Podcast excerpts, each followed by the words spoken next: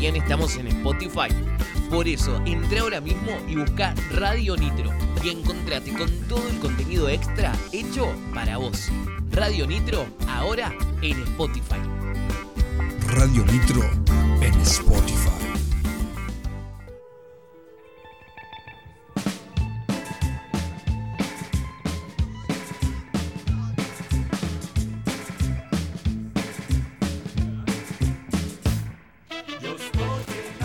Muy bien amigos, muy bien amigas, seguimos acá en Circo Freak, 10.09 de la mañana. Hoy está feo el Tandil, llovizna, está gris, eh, no hace frío, no hace frío. No está plomizo. Hoy no está plomizo, claramente, no, es un día grisáceo, pero no plomizo. Grisáceo. Pero no plomizo.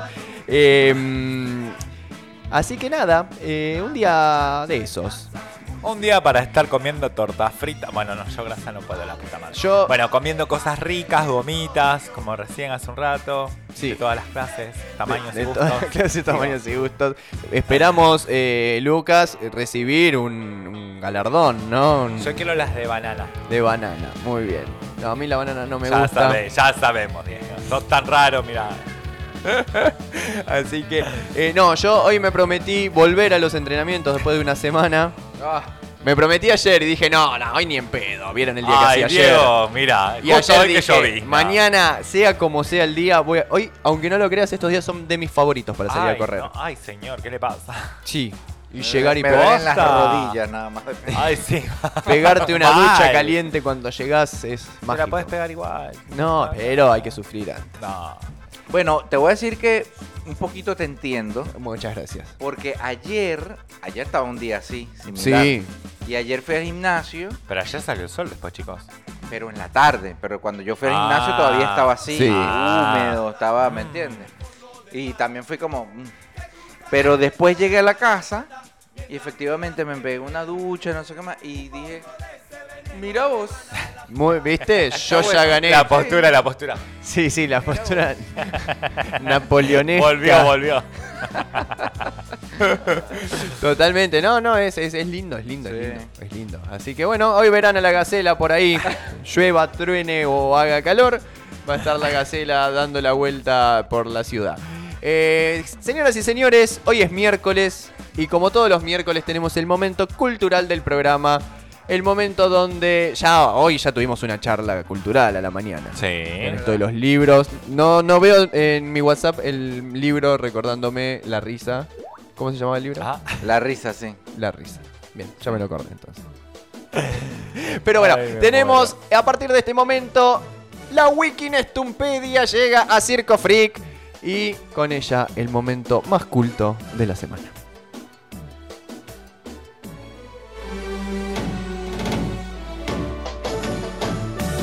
Claro, porque esta es la habanera de Carmen, se llama esta canción. Pero en reggaetón, entonces así. Se pone las manitas. Se pone las manitas cual jarra. Porque agarra, no, es que la habanera Carmen agarra la falda. Ay, así, me ah, muero. y entonces así. me Pero muero. Y, y la- las cejitas. Te tuerqueaba, te tuerqueaba, me muero. Amo, amo, amo, Néstor, te amo. Yo quiero que a partir del año que viene esto salga por Telefe. Ay, sí, sí, sí. No, igual yo agradezco que no nos filmen. La verdad que lo agradezco. Muy bien, Nestum, su momento Wiki Nestumpedia. ¿Qué nos tenés hoy? Eh, hoy traje, em, porque parece que Garpó, Garpa. eh, mira que estoy bilingüe, Sí, muy Garpó. bien. Muy bien. la semana pasada el asunto de la lectura, eh, que es algo que me, que me gusta mucho y que, y que la verdad es que quería llevarlo un poquito hacia ese lado. Entonces, bueno, traje un par de cuenticos, vamos a ver si, si da chance, si no, no importa, leo uno solo. Eh, y traje un cuento que se llama El diente roto, El diente roto. sí, de Pedro Emilio Col, que es un autor venezolano, Muy bien. que es un cuento que me gusta mucho. Eh, el diente roto, Pedro Emilio Col. A los 12 años, combatiendo Juan, Peña con unos granujas, recibió un guijarro sobre un diente. La sangre corrió eh, lavándole el sucio de la cara y el diente se partió en forma de sierra.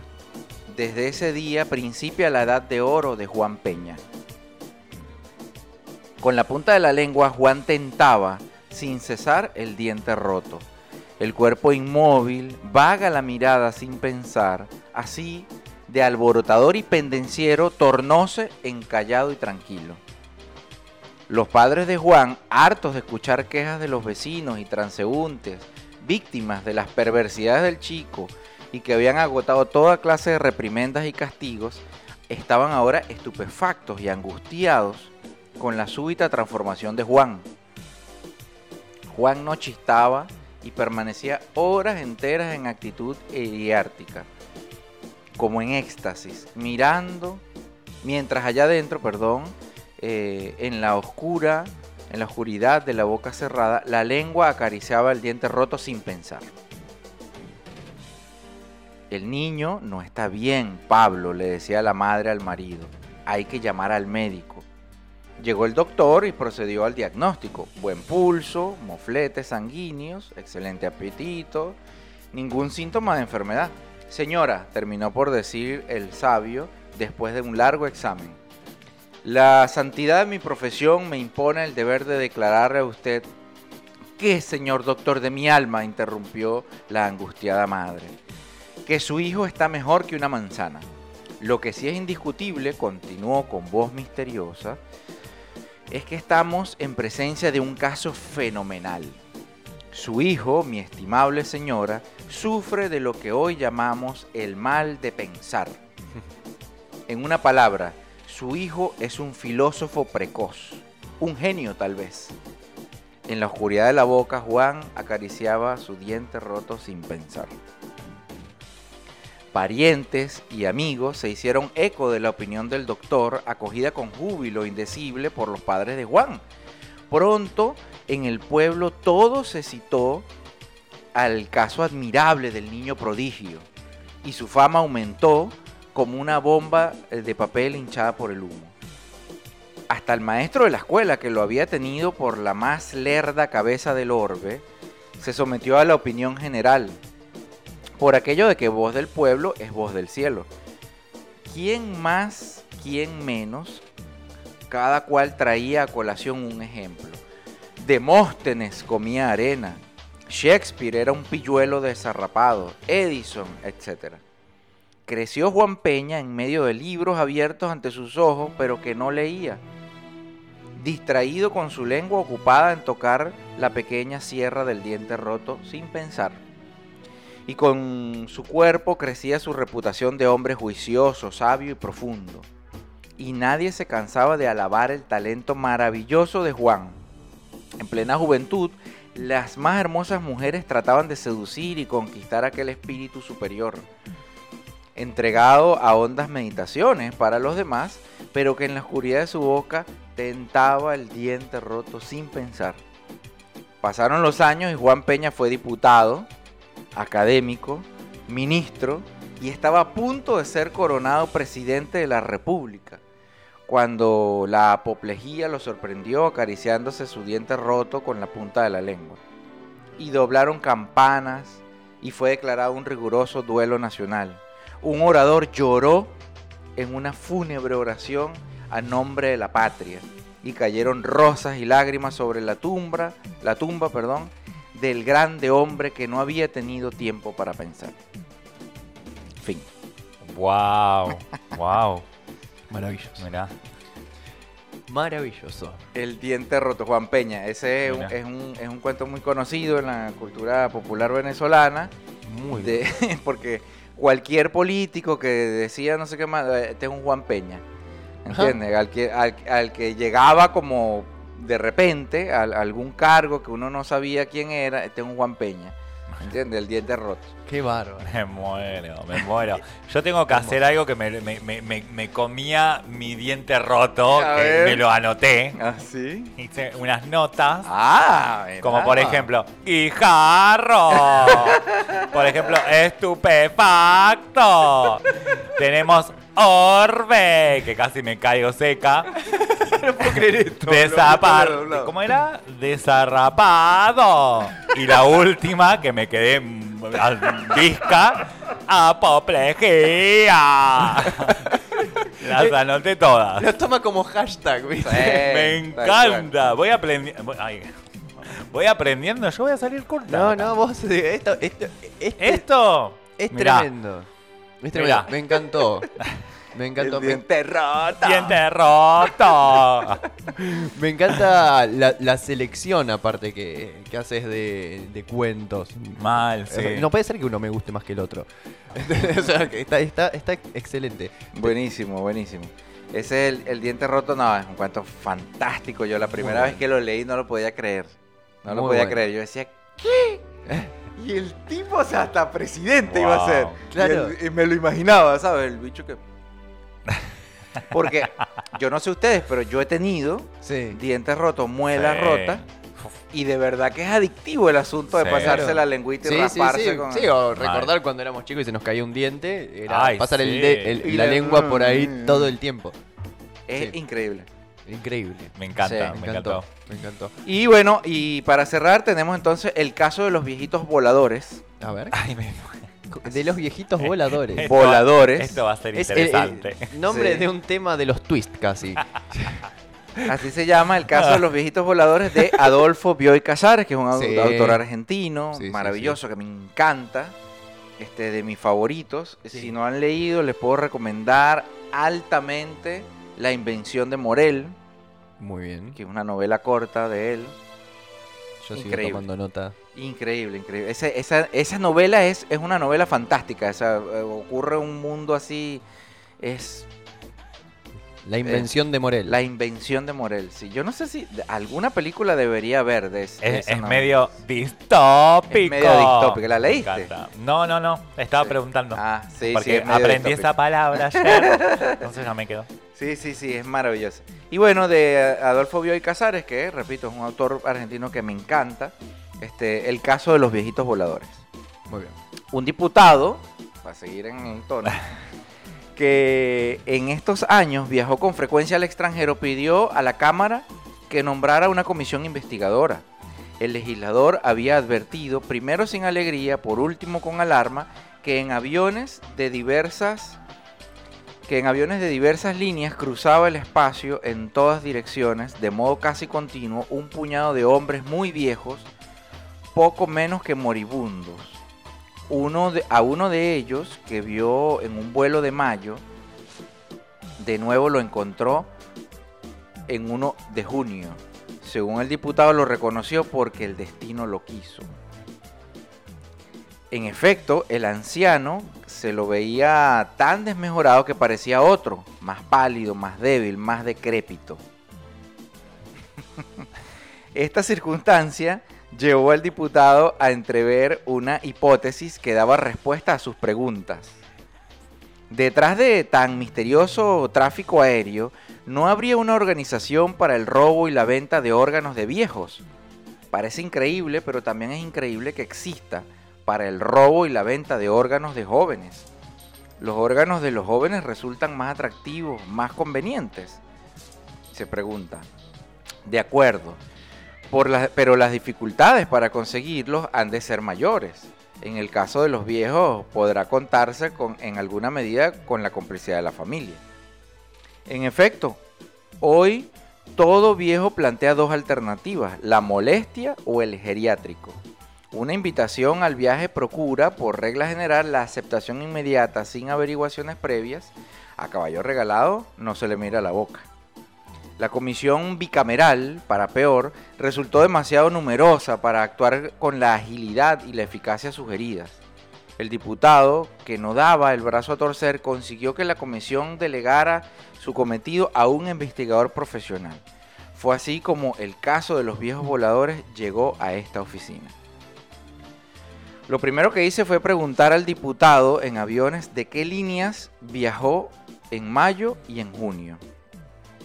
En aerolíneas y en líneas aéreas portuguesas, me contestó. Me presenté en ambas compañías, requerí las listas de pasajeros y no tardé en identificar al viejo en cuestión. Tenía que ser una de las dos personas que figuraban en ambas listas. La otra era el diputado. proseguí las investigaciones con resultados poco estimulantes al principio.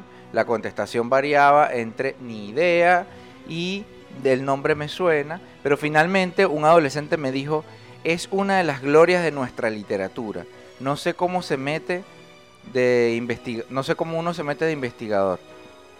Es tan raro todo. Bastó que yo recibiera la respuesta del menor para que todos los interrogados, como si se hubieran parado en San Benito, me contestaran. Todavía no lo sabe. Es una de las glorias de nuestra literatura. Fui a la Sociedad de Escritores, donde un socio joven confirmó en lo esencial la información. En realidad me preguntó, ¿usted es arqueólogo? No, ¿por qué? No me diga que es escritor. Tampoco. Entonces no lo entiendo. Para el común de los mortales, el señor del que me habla tiene un interés puramente arqueológico. Para los escritores, él y algunos otros como él son algo muy real y sobre todo muy molesto. Me parece que usted no le tiene simpatía. ¿Cómo tener simpatía por un obstáculo? El señor en cuestión no es más que un obstáculo, un obstáculo insalvable para todo escritor joven si llevamos un cuento, un poema o un ensayo a cualquier periódico, nos postergan indefinidamente, porque todos los espacios están ocupados por colaboraciones de ese individuo o de individuos como él. A ningún joven le dan premios o le hacen reportajes porque todos los premios y todos los reportajes son para el señor o similares. Resolví entonces visitar al viejo. No fue fácil. En su casa, invariablemente me decían que no estaba un día me preguntaron para qué deseaba hablar con él. Quisiera preguntarle algo, contesté. acabáramos, dijéramos, dijeron, perdón, y no me comunicaron con el viejo. Este repitió la pregunta de si yo era periodista. Le dije que no. ¿Estás seguro? preguntó. Segurísimo, dije. Me citó ese mismo día en su casa. Quisiera preguntarle, si usted me lo permite, ¿por qué viaja tanto? ¿Usted es médico? me preguntó. Si viajo demasiado y sé que me hace mal, doctor. ¿Por qué viaja? ¿Por qué le han prometido operaciones? Porque le han prometido operaciones que le devolverán la salud. ¿De qué operaciones me está hablando? Operaciones quirúrgicas. ¿Cómo se le ocurre? Viajaría para salvarme de que me las hicieran. Entonces, ¿por qué viaja? Porque me dan premios ya un escritor joven me dijo que usted acapara todos los premios. Sí, y una prueba de, la falta de originalidad de la gente. A uno le dan un premio y todos sienten que a ellos también tienen que darle un premio. No piensa que es una injusticia con los jóvenes. Si los, si los premios se los dieran a los que escriben bien, sería una injusticia premiar a los jóvenes porque no saben escribir pero, pero no me premian porque escriba bien, sino porque otros me premiaron. La situación debe ser muy dolorosa para los jóvenes. Dolorosa, ¿por qué? Cuando nos premian, pasamos unos días sonceando vanidosamente, nos cansamos, por un tiempo consideramos no escribimos, que no escribimos. Si los jóvenes tuvieran un poco de sentido de la oportunidad, llevarían en nuestra ausencia sus colaboraciones a los periódicos y por malas que sean tendrían siquiera una remota posibilidad de que se los aceptaran.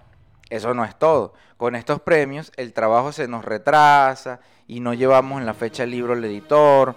Otro, claro, que el joven despabilado puede aprovechar para colocar su mamotreto.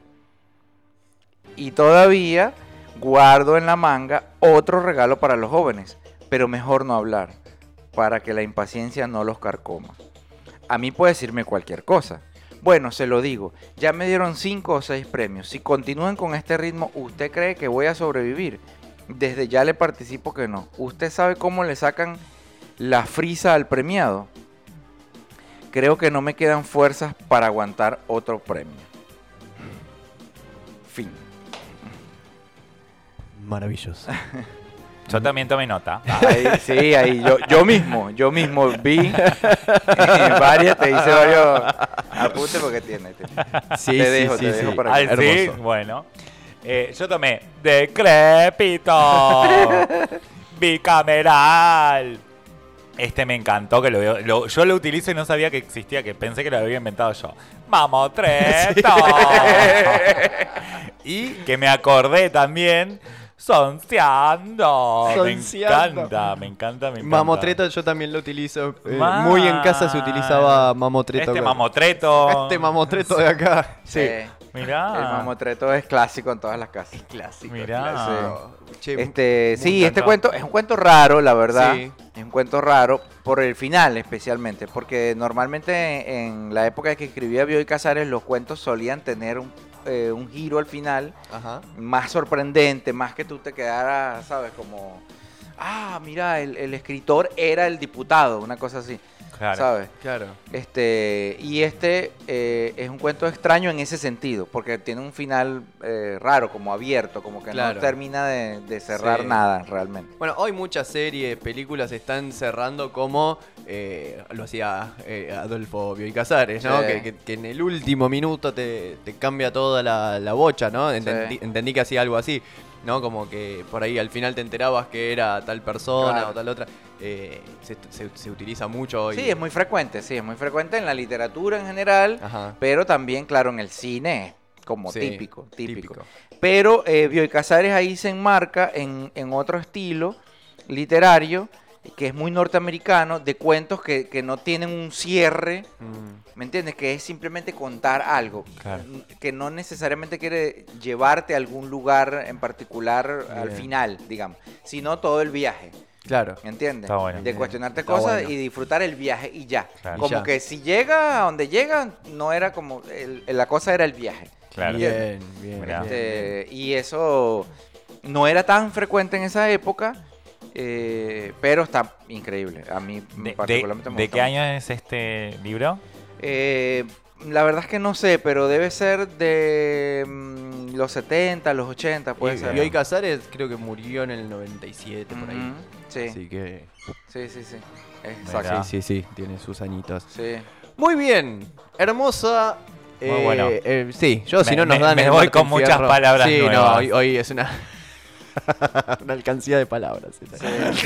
Para, para cerrar, perdón, Sí. quería recomendar un disco. Oh, Sí. por favor. Sí, un disco de Juanes. eh, Juan Esteban, Sí, mi amor, que El de la amo. camisa negra. Correcto, el colombiano acaba Qué de sacar bueno un disco está. que está muy bueno, resarpado.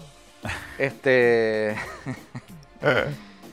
el disco. mm, El disco se llama Orígenes. Hay un documental también, por cierto, de ese disco. Ah, En donde él hace. El disco trata todo de. Hace versiones de las canciones que lo marcaron, canciones o artistas que lo marcaron a él en su Mirá. juventud. mirá, Este, y la verdad es que está bien chévere. bien. Y acá quiero compartir un pedacito de Sí, un tema. El documental creo que está en Netflix o en Prime, en uno de los dos. Creo que en. Prime, sí. Ay, no, es. Este es alto papachón ahora, ¿ah? Sí. por favor.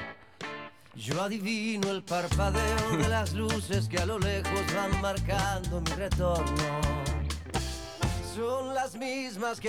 Está muy bueno el disco.